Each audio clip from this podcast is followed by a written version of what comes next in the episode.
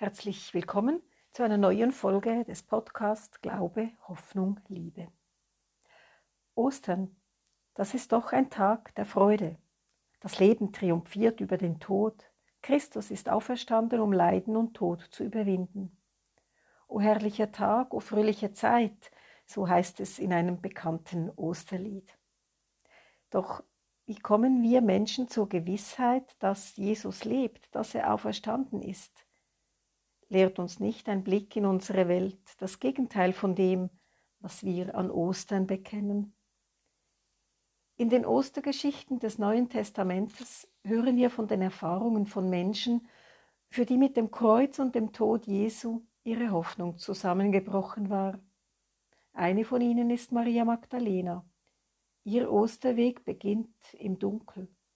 Noch immer ist sie aufgewühlt, kann noch nicht fassen, was geschehen ist. Ihre Gedanken kreisen um die Geschehnisse der letzten Tage und Stunden.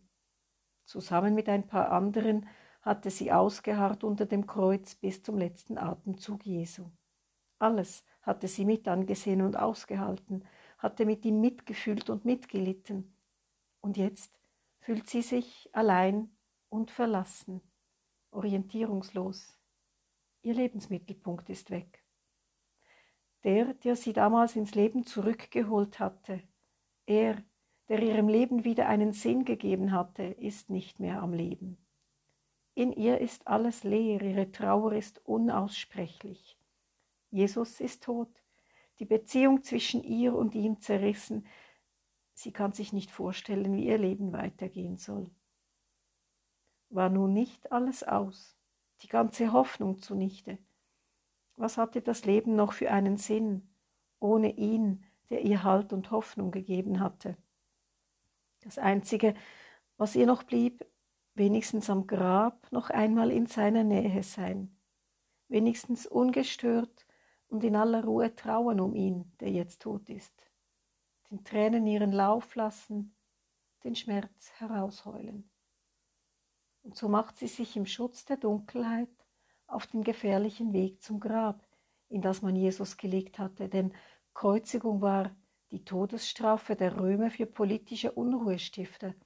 Für Angehörige und Freunde der Hingerichteten hatte sie gefährliche Konsequenzen. Bestattung und Trauer waren ihnen verboten. Es wird berichtet, dass Menschen, die über den Tod eines Hingerichteten weinten, selbst gekreuzigt wurden. Maria weiß, was ihr blühen könnte, wenn römische Soldaten sie unterwegs aufgreifen. Doch ihr Mut und die Überzeugung, das Richtige, das Nötige zu tun, sind größer als die Angst vor der römischen Macht. Maria lässt sich ihre Trauer nicht verbieten. Sie will ihren Schmerz um den Tod des geliebten Rabbis zulassen und nicht einfach verdrängen, wegstecken, zur Tagesordnung übergehen. Sie wagt es zu trauen, zu weinen, sich der Realität zu stellen, hinzusehen auf den Schmerz, der sie fast zerreißt. Und so geht sie mutig noch einmal hin zum Grab, zum toten Jesus, damit sie ihn dann loslassen kann. Dort aber erwartet sie bereits die nächste Erschütterung. Der große Stein, der die Grabkammer verschließt, ist weggerollt. Und wo ist der Leichnam Jesu? Wer hat ihn weggenommen und wo ist er jetzt und wie finde ich ihn wieder? Schnell kehrt sie um und rennt zu Simon Petrus und einem anderen Jünger, um sie zu alarmieren. Die beiden kommen, schauen in die leere Grabkammer hinein und sehen nur noch die Leinenbinden, in die man den Leichnam Jesu gewickelt hatte. Ihn sehen sie nicht. Und so kehren die beiden schnell wieder um und gehen nach Hause. Nur Maria kann sich nicht so schnell damit abfinden. Hören wir nun, was uns das Johannesevangelium weiter überliefert. Ich lese aus dem Kapitel 20 die Verse 11 bis 18. Maria blieb draußen vor dem Grab stehen und weinte. Mit Tränen in den Augen beugte sie sich vor und schaute in die Grabkammer hinein. Da sah sie zwei Engel. Sie trugen leuchtend weiße Gewänder und saßen dort, wo der Leichnam von Jesus gelegen hatte. Einer saß am Kopfende, der andere am Fußende. Die Engel fragten Maria, Frau, warum weinst du?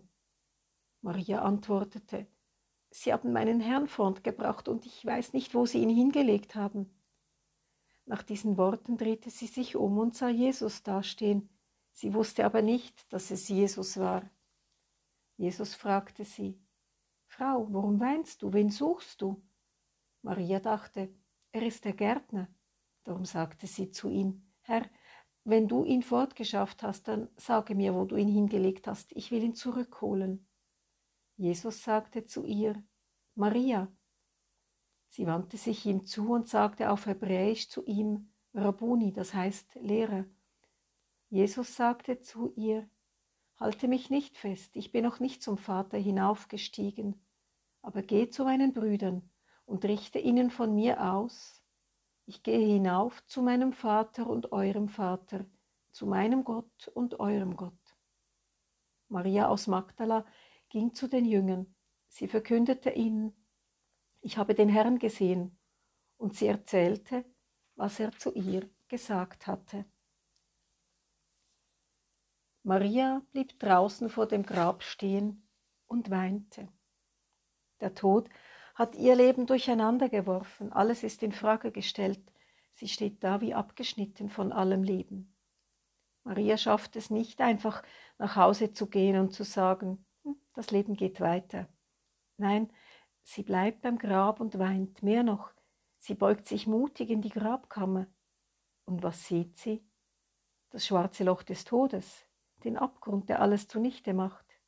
Nein, in der Grabkammer ist es gar nicht mehr so dunkel, es ist hell geworden. Wo Jesus gelegen hat, sitzen nun zwei Engel in weißen, leuchtenden Gewändern. Die beiden nehmen Maria in ihrer Verzweiflung und Trauer ganz ernst und fragen sie, Frau, warum weinst du? Und Maria gibt zur Antwort, man hat meinen Herrn weggenommen und ich weiß nicht, wohin man ihn gelegt hat. Wo soll ich denn jetzt suchen, was man mir genommen hat? Als hätte ihr die Anteilnahme der Engel Kraft gegeben, dreht sich Maria um, weg vom Grab, zurück ins Leben und glaubt, den gefunden zu haben, der ihr helfen kann, wenigstens den toten Jesus wiederzufinden. Sie meint, den Gärtner vor sich zu haben, aber er ist nicht der Gärtner. Und noch einmal die Frage, warum weinst du, was suchst du? Und auch er, der vor ihr steht, akzeptiert ihre ganze Verzweiflung und ihre Trauer. Maria erkennt nicht, dass es Jesus, der lebendige Christus ist, der da vor ihr steht. Seine Gestalt ist nicht mehr diejenige des irdischen Jesus. In der Meinung, er sei der Gärtner, will sie von ihm wissen, ob er Jesus weggebracht habe und wohin. Darauf sagt Jesus nur Maria. Und in diesem Moment, in dem er sie beim Namen ruft, erkennt sie, wer vor ihr steht. Rabuni, Meister, sagt sie und spürt dabei, wie das Leben in sie zurückströmt. Diese Begegnung ist der Höhepunkt der Erzählung. Doch wo Jesus zum Greifen nah ist, entzieht er sich wieder. Dadurch wird das Geheimnis dieser Begegnung spürbar. Halte mich nicht fest, sagt Jesus zu Maria und meint damit wohl, du kannst an dem, was ich jetzt bin, nicht Anteil haben. Es ist, als ob Jesus in einer anderen Welt sei. Maria spürt, dass sie Jesus nicht festhalten kann, dass er aber dennoch lebendig ist und auch lebendig bleibt, nämlich dann, wenn sie auf seine Stimme hört, wenn sie sich rufen, sich ansprechen lässt von ihm, wenn sie seinen Auftrag, das Evangelium zu verkünden, erfüllt. Ihre Beziehung zu Jesus beginnt neu, und so macht sie sich freudig und voller Begeisterung auf ihren Weg weg vom Grab, weg vom Tod, hin zum Leben und verkündet den Jüngerinnen und Jüngern das Wunder der Auferstehung. Ohne den Mut, auch im Tod mit Jesus solidarisch zu bleiben, ohne den Mut, Trauer und Schmerz zuzulassen, ohne den Mut, den Weg zum Grab zu gehen, hinzuschauen, dem Ort des Grauens und des Entsetzens nicht auszuweichen, ohne diesen Mut hätte Maria das Wunder der Auferstehung wohl nicht erfahren. Maria hatte den Mut damals, aufzustehen und hinzuschauen, die Augen nicht zu verschließen vor den Todeskräften, und gerade dadurch erfuhr sie, dass Jesus in ihr und in dieser Welt gegenwärtig, lebendig, präsent bleibt, sie stärkt und ermutigt auf ihrem Weg. Heute ist unser Mut gefragt, unser Mut aufzustehen und hinzuschauen, unser Mut, die Augen vor den Todeskräften in dieser Welt nicht zu verschließen, unser Mut, hinzuschauen, wo Menschen in dieser Welt leiden, am Rande leben, unterdrückt, in ihrer Freiheit, in ihrer Würde beschnitten werden. Unser Mut, nicht wegzuschauen, wo Menschen Hunger haben, nach Brot und Gerechtigkeit, wo Kinder dürsten nach Bildung, nach Wissen, nach einer besseren Zukunft. Unser Mut, auch dorthin zu schauen, wo wir selber am Leben leiden, dass wir wahrnehmen und ernst nehmen, was uns Mühe bereitet, uns das Leben schwer macht, uns mit Trauer und Schmerz erfüllt, uns am Leben hindert.